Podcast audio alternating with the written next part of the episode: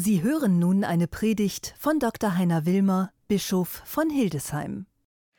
Liebe Schwestern, liebe Brüder, die Jünger sind unterwegs nach Emmaus, sie unterhalten sich darüber, wie Jesus in der Hand die Schriftrolle hatte, den Text, das Buch aus dem Propheten Jesaja, und sie erinnern sich genau, wie Jesus damals, als er lebte, mit ihnen, zusammen mit ihnen, Jesaja zitierte, nämlich Kapitel 61 aus dem Propheten Jesaja, wo es heißt: Der Geist des Herrn ruht auf mir, der Herr hat mich gesalbt, den Armen eine frohe Botschaft zu verkünden, alle Menschen mit gebrochenem Herzen zu heilen, die Gefangenen zu befreien und jene, die sich innerlich oder äußerlich gefesselt fühlen, ins Freie zu führen und ein Gnadenjahr des Herrn auszurufen. All das hatten die Jünger nicht vergessen, als er dann das Buch zumachte und darüber sprach im Tempel, was das denn bedeuten solle. Und so sind sie unterwegs, Kleopas und der andere, dessen Namen wir nicht kennen, von Jerusalem, dem Ort des Todes, der Kreuzigung hin nach Emmaus. Drei Tage ist es her, drei Tage, wie ein Triduum. Ich habe, liebe Schwestern und Brüder, auch ein persönliches Triduum in diesen Tagen erlebt, wenn Sie so wollen, meine Geschichte, mein Triduum auf dem Weg zu meinem Emmaus. Am Mittwoch vergangener Woche habe ich hier in Hildesheim eine Runde gedreht, wie ich das so oft mache, abends mit alten Turnschuhen, einer ollen Jeans und einer von der Sonne abgewetzten, zerschlissenen Windjacke. Und ich komme zurück, kurz vor neun, und denke, ach, bleibst noch ein bisschen auf dem Domhof sitzen, vor der Bank, vor der Kirche zwischen dem Bischofshaus und dem Dom, um um 9 Uhr dem Glockengeläut zu läuten, die Glocken, die wir wie ein Dankteppich über das Bistum gelegt haben, aus Dank für alle Menschen, die sich engagieren in dieser schwierigen Zeit, mit der Bitte an den Herrn, alle, die betroffen sind, zu schützen und uns nicht zu vergessen. Und hänge so auf der Bank, mit meinem Smartphone und schaue noch ein paar E-Mails durch. Der Domhof ist leer und dann sehe ich mit dem linken Auge, wie eine Frau durch den Paulusgang hochkommt, schaut mich an, so im Halbdunkel, geht ein bisschen weiter, bleibt dann stehen. Dann dachte ich, ich spreche sie mal an und sage so halblaut, Grüß Sie, kommen Sie auch, um die Glocken zu hören? Dann sagt sie, ja, ich komme jeden Abend hierher, um die Glocken zu hören. Ich stehe dann auf und merke, die Frau möchte ein bisschen reden. Wir unterhalten uns und dann sagt sie, wissen Sie, ich brauche das. Ich wohne hier in der Nähe, in der Dammtorstraße. Ich brauche diese Glocken, diese Weite, diesen Klang des Himmels, die Glocken Gottes, weil die Glocken mich immunisieren dann habe ich gedacht, nein. Ich sage also, äh, liebe Frau, ist ja gut, ich, äh, äh, natürlich brauchen wir unser Immunsystem, aber wir müssen uns natürlich auch müssen aufeinander achten und die medizinischen Vorschriften einhalten. Und dann sagt, unterbricht sie mich und sagt, ja, ja, ich weiß genau, was Sie sagen wollen. Natürlich müssen wir die Standards einhalten, natürlich die Vorschriften der Hygiene, natürlich achtsam sein mit Distanz. Aber ich brauche neben dieser körperlichen Immunität die innere, die geistliche Immunität. Ich brauche Gott und die Glocken erinnern mich an Gott. Sie sind wie Glocken Gottes in dieser schwierigen Zeit. Dann reden wir ein bisschen. Sie sagt, sie sei Kunstlehrerin in einer Schule 20 Kilometer hier entfernt. Plötzlich kommt sie auf mich zu blinkt durch die Augen und sagt, sagen Sie mal, Ihre Stimme, Ihre Stimme? Kann es sein, dass Sie unser Bischof sind? Ja, das kann schon so sein. Dann löst sie sich nochmal und erzählt aus ihrem Leben, erzählt viele Dinge. Die Glocken läuten dann. Danach kommt sie nochmal auf mich zu und sagt, wissen Sie, ich wohne in der Nähe, meinen Schülern bringe ich immer die Kunst bei, die Kunst, Kunstwerke wie Rembrandt, der verlorene Sohn. Und dann stehe ich vor den Schülern und sage ihnen, ihr müsst euer Herz weiten. Werdet weit, lasst Luft in euch herein. Und dann sagt sie mir en passant, ich gehöre ja gar nicht zu ihrer Gemeinde, ich gehöre zur evangelischen Gemeinde St. Michaelis. Und ich habe dort einen guten Freund, der ist ja schon Pastor seit über 20 Jahren und ein leitender evangelischer Geistlicher. Dann sagt sie den Namen und er sagt, ja, ja, ich sage, das ist auch mein Freund, den kenne ich, bin sehr gut mit ihm und seiner Frau befreundet.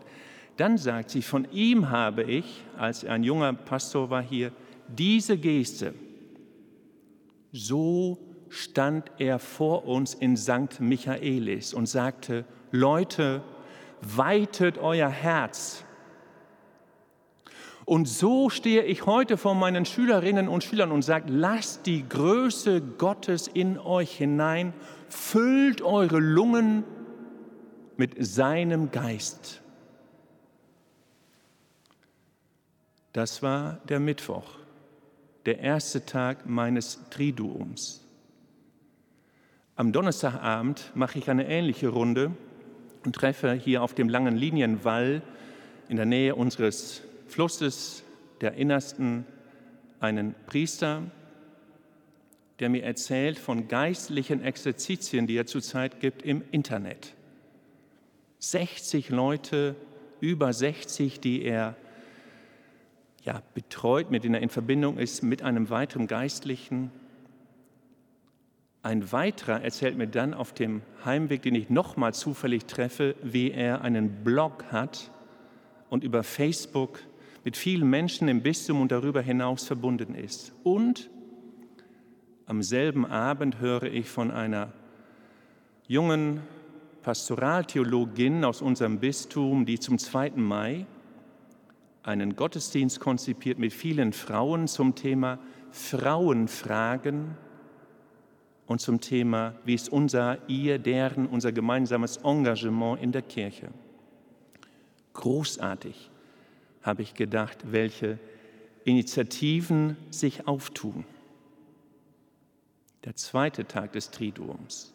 Und mein dritter Tag, vorgestern Abend am Freitag, wie ich höre von Initiativen zweier großer Schulen hier in Hillesheim, der Marienschule und dem Josephinum, wie Menschen, ehemalige Lehrer, Schulleitungen, verantwortliche Eltern unterwegs sind, miteinander nach Emmaus, auch hier, und sich fragen, wie können wir gemeinsam den Herrn erkennen?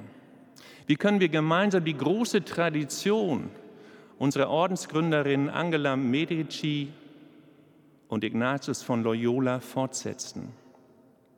Wie können wir heute zu Beginn des 21. Jahrhunderts Angela Merici, geboren 1474, fortsetzen mit ihrem Engagement für Mädchenbildung?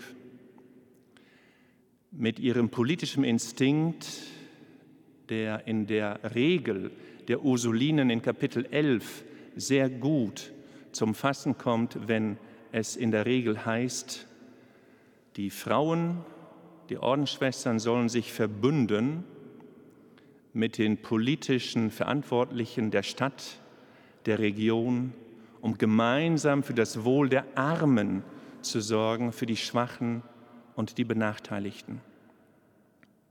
Angela Merici. Ignatius von Loyola, 17 Jahre jünger aus Nordwestspanien, fragt Gleiches. In seinen geistlichen Übungen, den spirituellen Exerzitien heißt es zu Beginn in Prinzip und Fundament, der Mensch ist dazu da, ausgerichtet zu sein auf Gott hin und alles andere in seinem Leben benutzen, zu benutzen und zu sehen als Mittel, um dieses Ziel, Gott die größere Ehre zu geben, zu erreichen. Und in der Tradition der Gesellschaft Jesu, der Jesuiten, sagt ihr verstorbener Ordensgründer Pater Pedro Arrupe auf einem wichtigen Generalkonzil nach den Jahren des Zweiten Vatikanischen Konzils, für uns der Gesellschaft Jesu ist die Option für die Armen ein Schlüssel. Großartig. Die Option für die Armen, Ignatius von Loyola, die Schwachen in der Gesellschaft, die Armen, Angela Merici. Zwei großartige Heilige, deren Spätgründungen, Spätwerke jetzt miteinander ins Gespräch kommen, auch hier in Hillesheim, wie Bruder und Schwester. Und die Verantwortlichen fragen sich, wie können wir heute und morgen treu sein, den Herrn erkennen? Brennt uns nicht das Herz in der gemeinsamen Erziehung für die jungen Menschen, die das Ziel hat, eine katholische Schule mit ökumenischem Geist, das Ziel hat, junge Menschen so zu Persönlichkeiten herreif, heranreifen zu lassen, dass sie sich in ihren Träumen so ausstrecken, als könnten sie mit der Stirn die Sterne streifen und dabei gleichzeitig mit beiden Beinen auf dem Boden stehen, um so vor Gott und den Menschen Verantwortung zu übernehmen für diese Welt. Der dritte Tag meines Emmaus-Geschehens. Brennt nicht unser Herz, brannte nicht das Herz der Jünger, brennt nicht unser aller Herz danach, Gesalbte zu sein, den Armen die frohe Botschaft zu verkünden, Menschen mit gebrochenen Herzen zu heilen und allen, die sich eingeengt und eingezwängt fühlen, zu entfesseln. Amen.